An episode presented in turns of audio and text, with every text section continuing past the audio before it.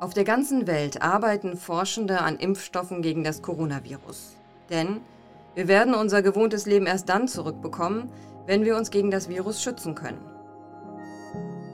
Die Frage ist also, wie lange wird es dauern, bis ein Impfstoff entwickelt ist?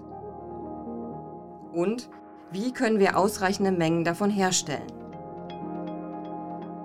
Antworten weiß Professor Hartmut Hengel. Er leitet das Institut für Virologie des Universitätsklinikums in Freiburg und ist Präsident der Gesellschaft für Virologie. Herr Professor Hengel, beginnen wir mit der 1 Million Euro Frage. Wann gibt es einen ersten Impfstoff? Ja, eine generelle Antwort, wie lange es dauert, einen Impfstoff zu entwickeln, kann man eigentlich nicht geben. Man kann natürlich die bisherige Erfahrung berücksichtigen und die würden sagen, dass die Entwicklung eines Impfstoffs, den man für die gesamte Bevölkerung erfolgreich und sicher einsetzen kann, dass das in der Regel doch immer Jahre in Anspruch nimmt, manchmal sogar viele Jahre, bis man so etwas tatsächlich in der Hand hat. Die Entwicklung eines Impfstoffs vollzieht sich in fünf Phasen, typischerweise in fünf Phasen. Es beginnt mit einer präklinischen Phase, in der man im Labor experimentiert, zum Beispiel geeignete Antigene identifiziert. Und dann kommen die Phasen der klinischen Prüfung. Da gibt es typischerweise drei Phasen mit immer größeren Probandengruppen. Und dann wird der Impfstoff, wenn er erfolgreich ist, in diesen drei klinischen Phasen zugelassen und äh, nach der Zulassung wird in aller Regel dann auch noch eine Post-Marketing-Surveillance gemacht. Das heißt also auch nach der Zulassung wird der Impfstoff, die Impfung noch beobachtet auf seltene Nebenwirkungen. Auch das ist ganz wichtig, weil manche Impfstoffe eben erst in dieser Phase Sicherheitsprobleme zeigen und dann ihre Zulassung wieder verlieren. Und wie lange dauert es, bis man genügend Impfstoff für die gesamte Bevölkerung hat? Die Produktion des Impfstoffs kann natürlich kritisch sein. Das hängt ähm, auch natürlich davon ab, welche Art der Impfstoff, der erfolgreiche Impfstoff tatsächlich ähm, hat. Manche Impfstoffe lassen sich relativ einfach herstellen, andere Impfstoffe sind in ihrer Herstellung aufwendig und von daher kann man das gar nicht so generell sagen, wie in welchem Zeitraum man eine Ausweitung der Produktion vornehmen kann. In aller Regel muss man aber doch sagen, dass äh, eine Ausweitung der Produktion einige Zeit braucht, weil wir natürlich auch andere Impfstoffe permanent weltweit brauchen. Das heißt, die Firmen müssen neue Kapazitäten schaffen und auch diese Kapazitätsausweitung braucht oft eigentlich Jahre. Wenn es nicht genügend Impfstoff gibt, muss man eine Entscheidung treffen, wer diesen zuerst kriegt. Sind das dann die sogenannten Risikogruppen? Oder wäre genau das vielleicht sogar gefährlich? Die Verträglichkeit des Impfstoffes kann man natürlich jetzt, wo wir die Impfstoffe ja noch nicht in dieser klinischen Prüfung haben, noch gar nicht beurteilen. Das wird man dann sehen, wie gut diese Impfstoffe verträglich sind. Ähm, aber man muss natürlich äh, im Hinterkopf haben, dass wir Impfstoffe brauchen für Personenkreise, die besonders gefährdet sind, also zum Beispiel ältere Personen oder Personen mit Grunderkrankungen. Und die sprechen auf Impfungen natürlich nicht automatisch so gut an wie zum Beispiel Kinder. Und von daher muss man auch die geeigneten Impfschemata, die Impfdosen etc. entwickeln. Und auch das wird einige Zeit in Anspruch nehmen. Man hört häufiger vom Unterschied zwischen Lebendimpfstoffen und Totimpfstoffen. Was bedeutet das und was für ein Impfstoff strebt die Forschung an? Ja, das ist ein ganz wichtiger, grundsätzlicher Unterschied.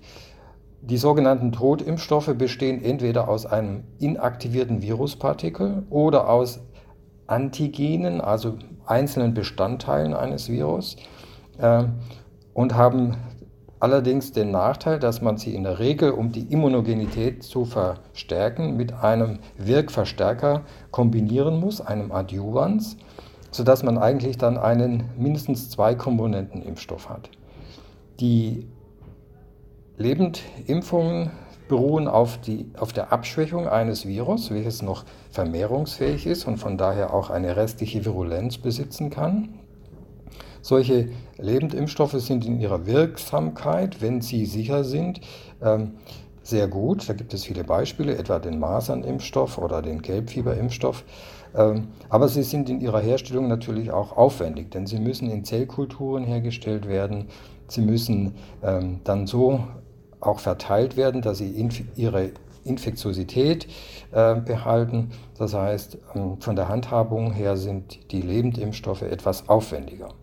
Also Totimpfstoffe und Lebendimpfstoffe unterscheiden sich ganz grundsätzlich. Beide Impfstoffarten haben Vor- und Nachteile und äh, man muss schauen, welcher Impfstoffkandidat tatsächlich von der Wirksamkeit her und von der Sicherheit her am Ende überlegen sind.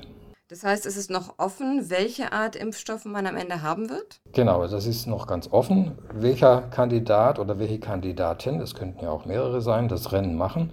Ich denke, dass verschiedene Konzepte verfolgt werden von den Impfstoffherstellern und Impfstoffentwicklern. Es werden manche auf, ein Lebend, äh, eine Lebendvakzine setzen, andere auf eine Todvakzine.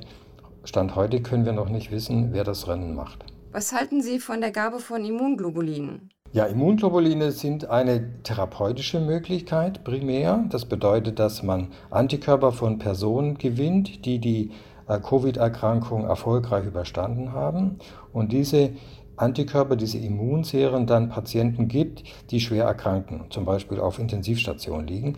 Das wurde in China in größerem Umfang durchaus erprobt und es gibt dazu sicher keine abgeschlossenen eindeutigen Wirkstudien weil die Patienten in China mit vielerlei Medikamenten behandelt worden sind. Aber man kann sagen, im Trend scheint eine solche Antikörpergabe durchaus vielversprechend zu sein. Es wird notwendig sein, dass man das in prospektiven Studien, also Studien, die in die Zukunft hinein organisiert werden, das überprüft und es könnte also ein Behandlungskonzept werden, Antikörper den schweren, schwer erkrankten Patienten zu geben. Wird das in Deutschland schon gemacht? Nach meinem Wissen wird das auch in Deutschland gerade geplant. Vielleicht werden tatsächlich auch schon erste Patienten damit behandelt. Ich kann das nicht genau beurteilen, aber ich rechne damit, dass solche Therapieschemata auch in Deutschland bald zur Anwendung kommen. Gibt es am Ende auf der ganzen Welt den gleichen Impfstoff? Oder werden verschiedene Firmen unterschiedliche Impfstoffe herstellen? Ja, wenn man die bestehenden Impfstoffe betrachtet, muss man sagen, es gibt eigentlich beides. Es gibt äh, Situationen, wo wir weltweit relativ einheitliche Impfstoffe haben, aber es gibt natürlich auch konkurrierende Impfstoffe, ähm, die für eine Impfung eingesetzt werden. Also man muss streng genommen zwischen Impfung und Impfstoffen unterscheiden.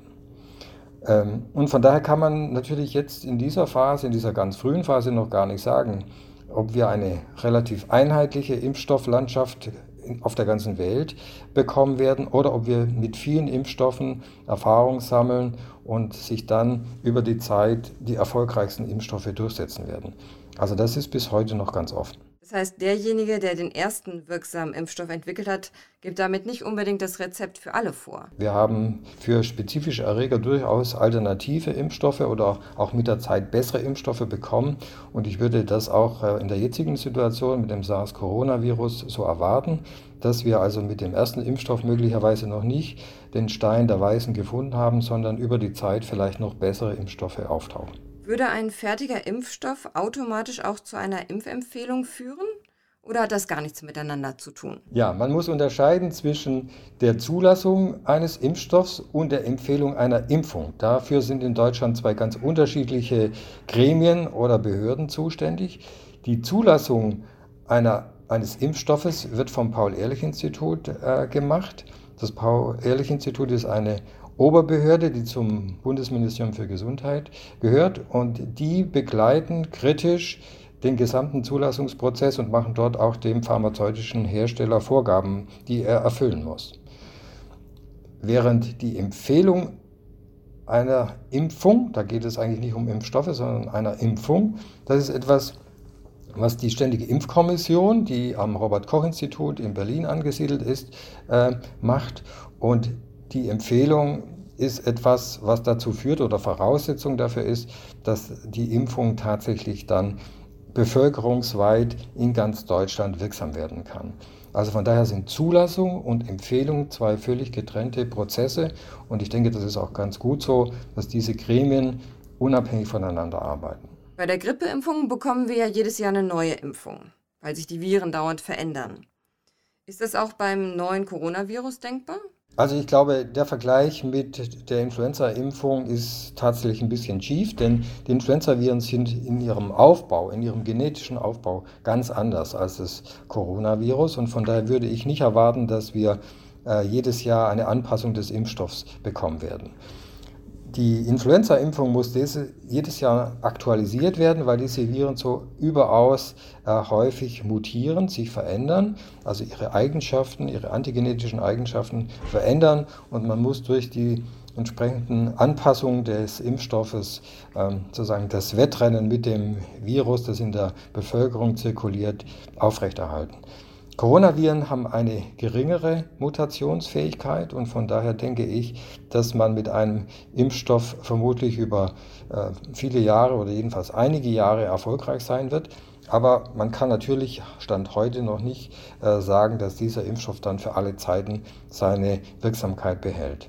Die Aktualisierung von Impfstoffen ist in der Tat äh, etwas, worauf wir immer wieder achten müssen und was aber auch für andere Impfprogramme, die wir gegenwärtig durchführen, ein wichtiger Gesichtspunkt ist. Wir dürfen also Hoffnung haben, dass das Thema Corona an Schrecken verliert, sobald die Forschenden einen Impfstoff gefunden haben. Bis dahin heißt es weiterhin Geduld haben und Abstand halten. Herzlichen Dank, Herr Professor Hengel, für Ihre Antworten. Wenn Sie, liebe Zuhörer, weitere Folgen des BMBF Corona Podcast hören möchten, zum Beispiel zum mobilen Arbeiten oder zu den psychologischen Aspekten dieser Krisensituation, dann finden Sie diese Folgen auf bmbf.de/podcast. Weitere Informationen zum Coronavirus finden Sie auch auf bmbf.de/coronavirus.